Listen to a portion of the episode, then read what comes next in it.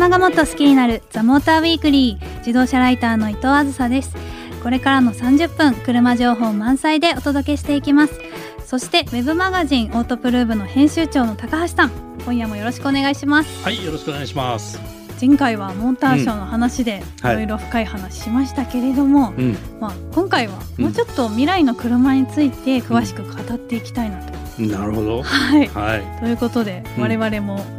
い。ろいろね勉強してきましたので、はい、皆さんも一緒に未来の車、はい、聞いてもらえればと思います。はい、ということで自動車ライター伊藤浅がお送りする「ザ・モーターウィークリー今夜もよろしくお願いします。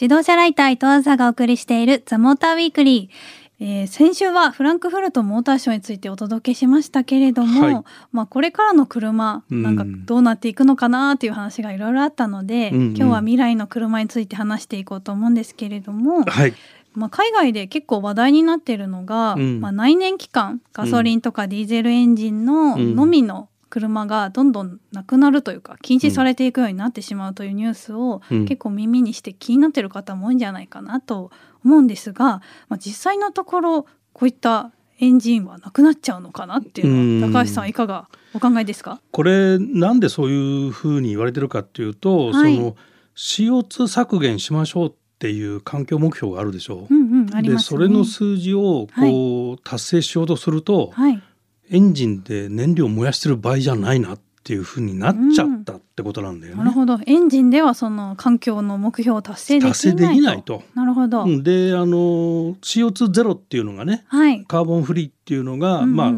あの理想的な形だけども、はい、まあ段階的に減らしていきましょうという目標が今各国でまあ、EU 政府が中心になってやってるんだけど、はい、その目標値っていうのがね今2019年でしょ、うんうん、2019年2020年目標みたいのでヨーロッパ、はい、EU で 95g なのね。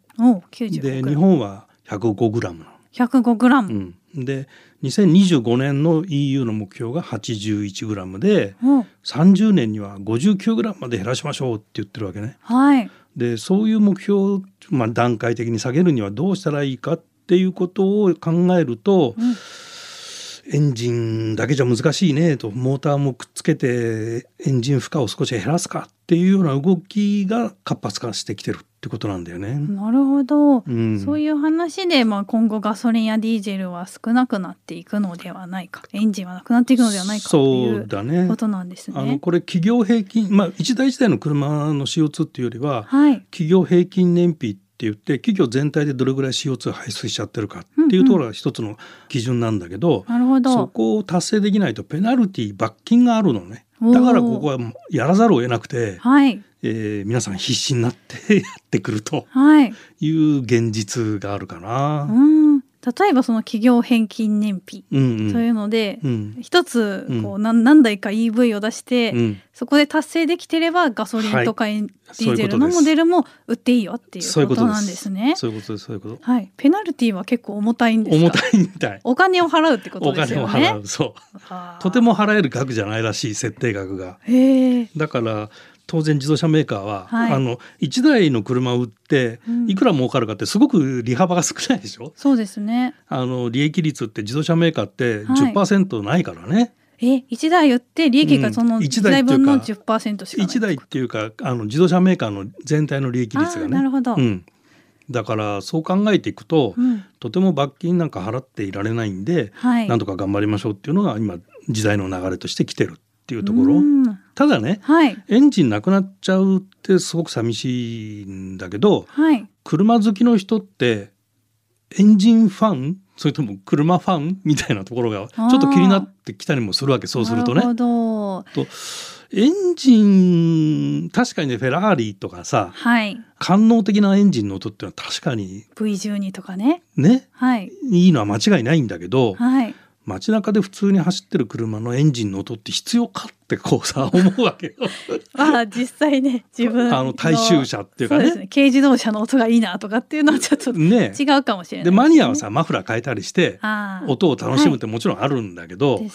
それ環境に悪いよって言われたら、うんうん、ちょっとやりにくくなるじゃん。そうですよね。だからそうなった時にやっぱりモーターで走るっていうことでも、はい、車の例えばダイナミック性能がね、うん、ちゃんと確保されていれば、はい、車は十分に楽しいんじゃないのかなと思うんだよね。うん、まあ原動機が何であってもそうそうそう。動力源がね。動力源ですね、うん、音がなくなったとしても、はい、面白いんじゃないのかなと。僕はあのほら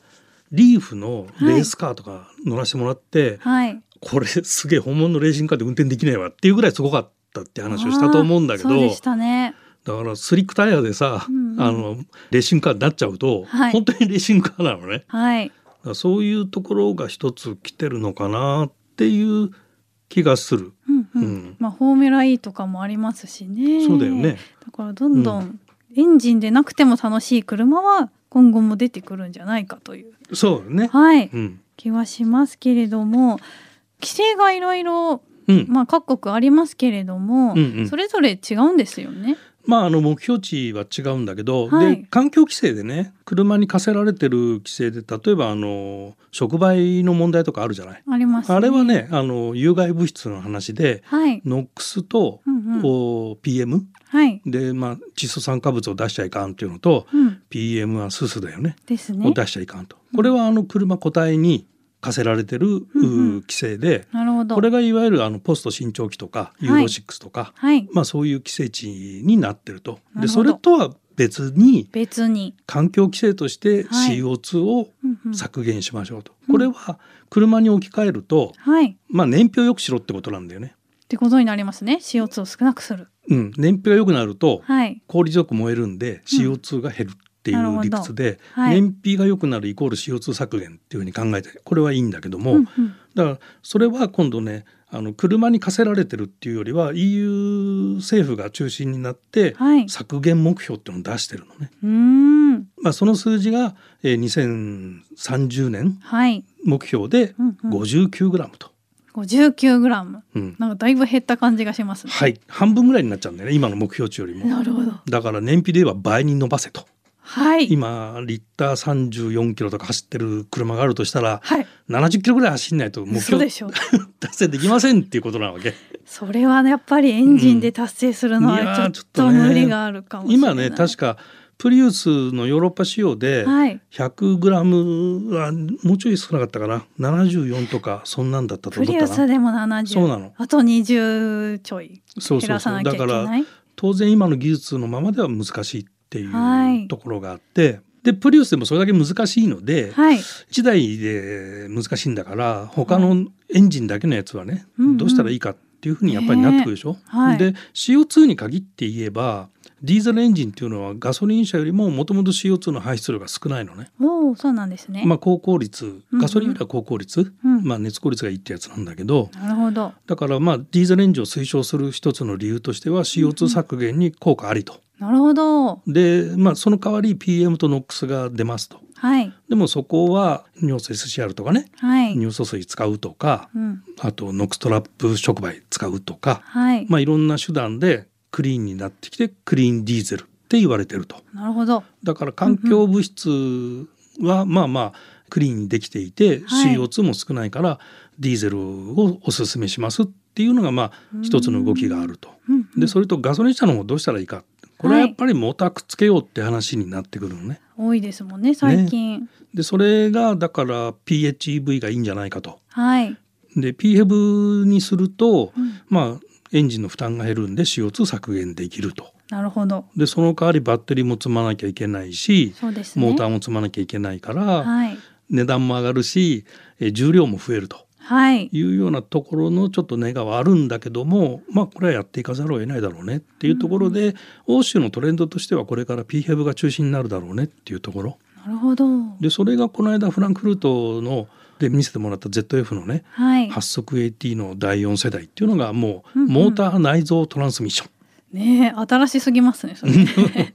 もともとこの ZF のトランスミッションはあのモーターが組み込めるようにはなっていたんだけど、あの第3世代までは、はい、トルクコンバーターのところにねあのモーターを交換して入れるっていうことができてたんだけど、うんうん、でもパワーコントロールユニットは外付けだったりしてたのね、はい、それを一体ユニットにしちゃったと。で一体ユニットにして、はい、あのモーターサイズはあの搭載する車に合わせて高圧ボルトから48ボルトまで、高電圧から48ボルトまでできるっていうようなユニットを今回ワールドプレミアしてたんだけど、まあ、部品のワールドプレミアなんでね。なかなか。かなりマニアックですけど。ね。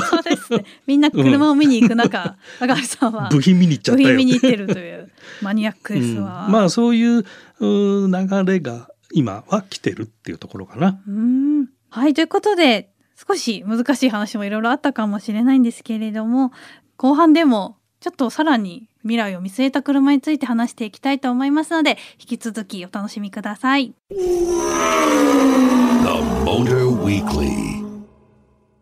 自動車ライター伊藤あずさがお送りしているザモーターウィークリーさあ番組後半ではさらに未来を行く車をお話ししたいなと思うんですけれども、はい、まあ、先ほどもちょっと出てきていましたが、まあ、世界的にも今後は電気自動車だったりプラグインハイブリッドだったり、電動化された車が出てくるということで、うん、まあ、実際に電気自動車は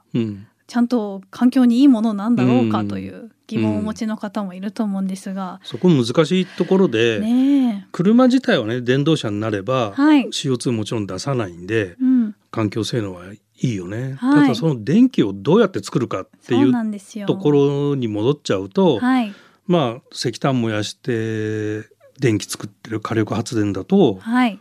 同じじゃんって話もあるしそうなんですよね。そうすると電気はまあ中国とかフランスとかは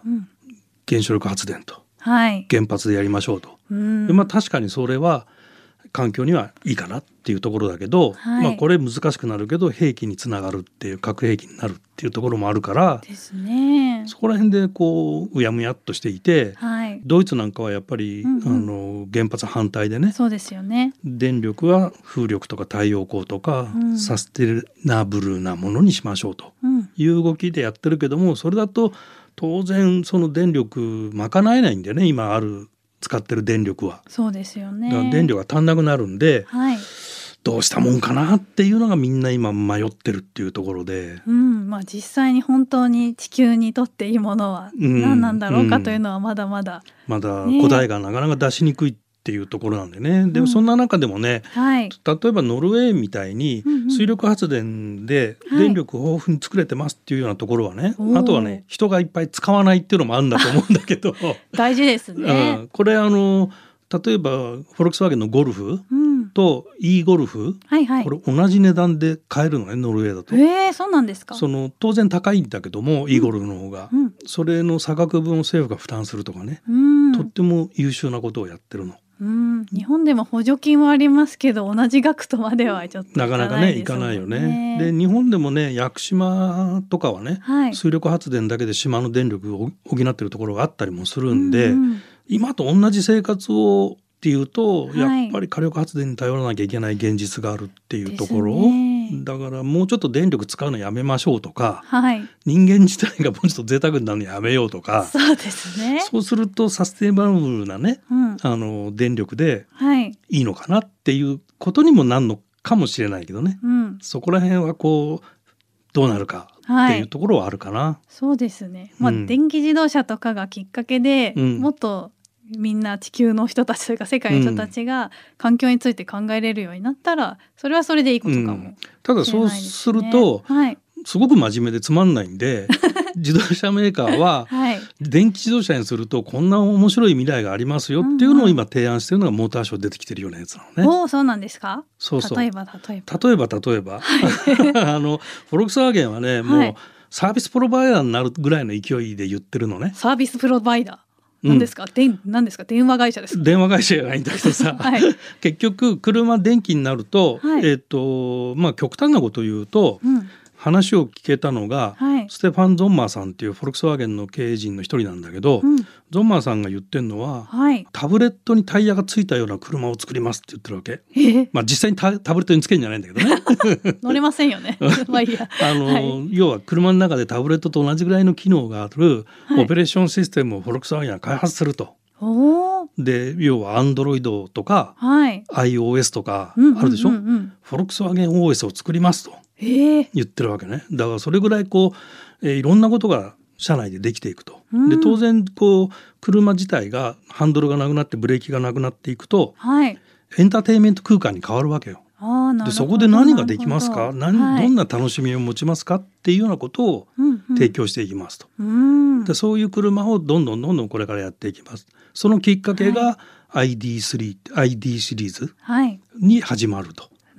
どもうその未来に向けて始まっていくんだけども、はい、でこれ大きな変換期になってくるのは、うん、自動車って考え方によっては消費財なのね。消費財。消費財って何をって。要は自動車メーカーって車を作ってお客さんに売って商売してたと。そうですね。要はお客さんはお金を出して買って、車を買う。買うでただ乗って乗る。消費していくと。消費しますね。はい、はい、そういう消費財だったわけ、はい、でこれが今度生産財に変わりますよと、うん、生産財。に変わります。そんなあの何でもできるこのエンターテインメントスペースになってくると何でもできますと、はい、そこでお金が生まれますって話でつまり消費財じゃなくて車は生産財、お金を生むものに変わりますよっていう車の存在意義自体が変わってくると。はい、それがいわゆるモビリティサービスって言われてるなるほど。モビリティアザサービスですね、はい、MARS っていうやつ。マーズ、うん、最近よく言われるマーズ、ね、はい、だからそういうものでどんなビジネスが構築できていくかっていうのを今自動車メーカーいろいろ考えていて、うん、どんな車を作ったらいいんだろうと。はい、でそのどんなビジネスモデルを作ったらいいんだろうと、うんうん、環境に良くて、はい、っていうところで今すっごくいろんな課題が溜まってると。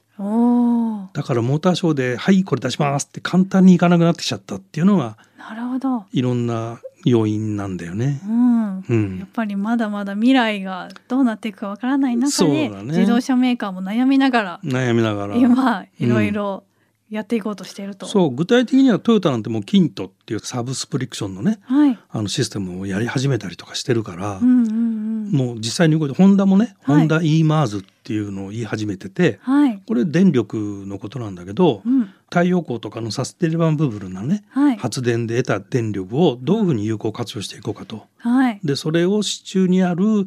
バッテリーに蓄電する不安定な分の電力は、うん、その蓄電した電力で何とか補えないかとかそういうことをいろいろ考え始めてて、うん、いろんなことを今自動車メーカーやり始めてる。はい、その究極のモビリティは何かって言ったらまだうんちょっともうちょっと時間くださいっていうような状況じゃないかなっていう。なるほど。だその中の一つに FCV なんね。ああ水素の FCV、うん、燃料電池車、ね、そういうのもあったりするってこと。そうですよね。それが全部自動運転もくっついてくるし、うん、車はどんどん変わっていきますよっていうのの今変革期にいるっていうところ。はい。でもまあ今まではな車の楽しみって乗ってドライブして楽しいとかいろんな人とどっか出かけて楽しいだったのがさらにまたそれが別の楽しさがあったりとか、変わっていくのかなと。あのもちろん運転する楽しみっていうのを絶対にこれは自動車メーカーは、あの、うん、捨てないんで。そうですか。はい。それは良かった。はい。あのそれやる時は、はい、あの例えばね、はい、バスに乗った時に、うん、日野のバスなのか三菱のバスなのかって気にしてないじゃない？してない。わかるマニアは気にしてるかもしれないけど。そうそう。タクシーもコンフォート乗ってんのか何に乗ってんのかってあんま気にしてないじゃない？気にしてませんね。でそういう公共の移動のものは別にプラットフォーム一緒でもいいじゃないっていう考え方もあるじゃない、なるほど。だけど、愛車愛車ね。愛車はやっぱりさ好きな車乗りたい。そういうこと、はい、でそういう車は出しますよ。絶対自動車メーカーは。出しますか？と思います。それは聞けるとちょっと安心ですよね、うんうん、まあそうやってなんかいろんな人が何かこう用途があって使う、うんいわゆる生産材、うん、何でしたっけ？消費財消費財の車と生産材の車とで、また差が出てくるというか変わってくるというか。そうだね。だからボリュームとしてはね生産材の方が当然自動車メーカーのメインになるよね、はい、車を作って売る時代じゃなくなって、うんうん、車を使って商売をするっていう商売スタイルが変わるんでね。だからそこは自動車メーカーはあのボリュームはそっちになるけども、はい、必ず消費財の部分魅力的な車っていうのは残すと思うね。うん、ですか。と思います。はい。でも確かに天下のトヨタ様も GR ブランドとか作って、はい、こう車は楽しいのまだまだやりますよとアピールしてくださってるのもありますもんね。そうそうそう、はい、そういうことだと思う。おおなので、まあ、車好きの皆さんはまだ安心して大丈夫かなと、ね、楽しい車はまだまだ出てきますよということなんですね。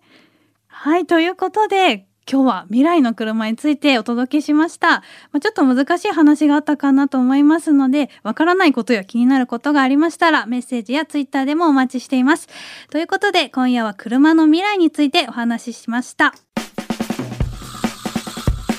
自動車ライター伊藤朝がお送りしてきました。ザモーターウィークリー。エンディングのお時間となりました。今日は車の未来についてたっぷりお話ししましたが 難しかったかな。ねどうだろう？ちょっと皆さんわからないこと本当どんどん質問してくださいね。我々も答えられるだけ答えたいと思います、はいうん、メールアドレスは tm アットマーク fm 横浜ドット jp ザモーターの頭文字 tm に続いてアットマーク fm 横浜ドット jp です。メッセージを採用させていただいた方にはザ・モーターウィークリーオリジナルステッカーをプレゼントしますそしてツイッターでも今夜の感想をお待ちしています。ハッシュタグモーターウィークリー847でつぶやいてくださいね。ということでお相手はオートプルーブ高橋明でした。自動車ライターの伊藤あずさでした。来週もこの時間にお会いしましょう